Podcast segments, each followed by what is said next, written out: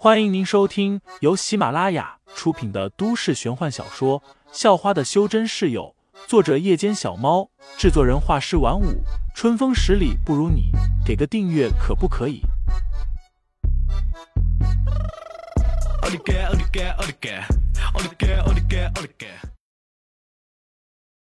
第一百四十章异世界上。对了，魂儿，你再出去一趟吧。不过这次可能要去的久一点了。老者又说道。女子点了点头，知道老者说的是什么事。他们的人发现，外面的很多修真世家都开始争夺剩余的修炼资源，互相厮杀了。这个时候，他得出面维持秩序了。带上一条灵脉，外面灵气枯竭，时间长了，灵气得不到补充。你的实力会受到限制的。老者又叮嘱道：“还有，不用太手软了。就像刚才，你自己完全可以灭掉那个阴邪生灵的，却还要带回来让我替你做。记得，要是有哪个修真世家做的太过火，就直接灭掉。”女子再次点了点头，随后便回屋做准备了。机场，站在入口处的杨家和方家的人都还心有余悸，一大群人缩在一起，看起来像极了一个第一次出来玩的旅行团，似乎都在害怕自己走丢了。幸好有那位小友啊，否则我也早被阴狐给杀了。有人说道：“是啊，还有那只巨鸟，幸好它飞得够快。还有那名女子，要不是她。”可能我们都死了啊？什么可能？是肯定都死了。当时都差点被追上了。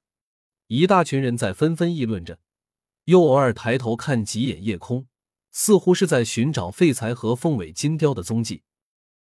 不过，废材早就搭着凤尾金雕飞远了。回去的路上很顺利，一路上既没有碰到客机，也没有碰到战机，只是。在差不多到家的时候，废材又听见了那名神秘女子的声音：“本公主江湖儿。”再次以传音的方式警告所有修真世家以及独行修真者：从此刻开始，若再发生为了抢夺修炼资源而引起的明争暗斗，参与者将被废除修为。这道声音虽然依旧那么的甜美柔和，但是不知道为什么，废材却被吓得出了一身冷汗。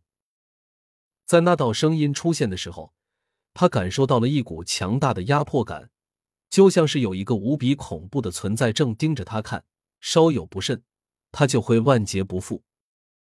这股可怕的压迫感一直持续了十多分钟。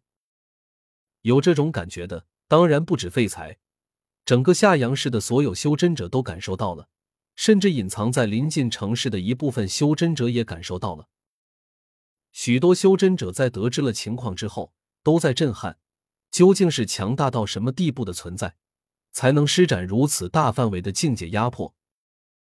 飞机上的杨风雨眉头紧锁，口中在念叨着：“本公主江湖儿，该不会真的是他吧？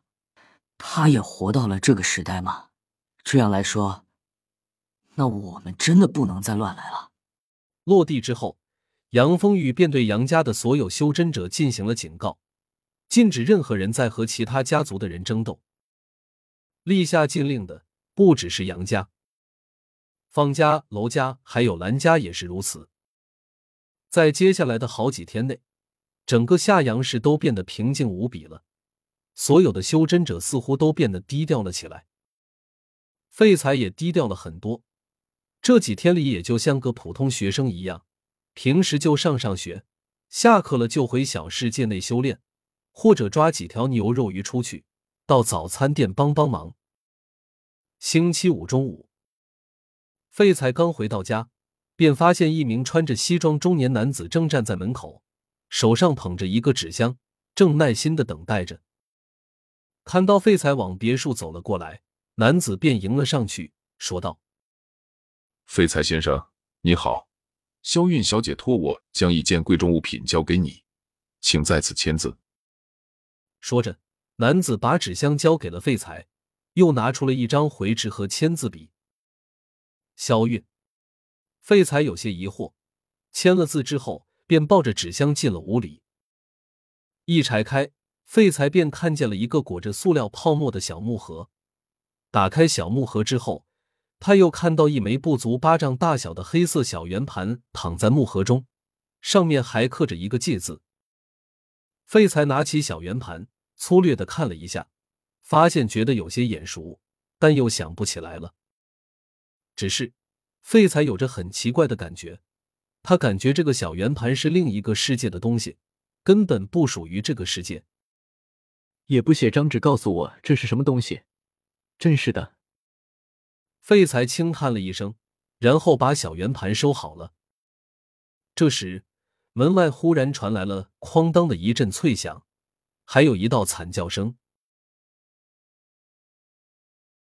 听众老爷们，本集已播讲完毕，欢迎订阅专辑，投喂月票支持我，我们下集再见。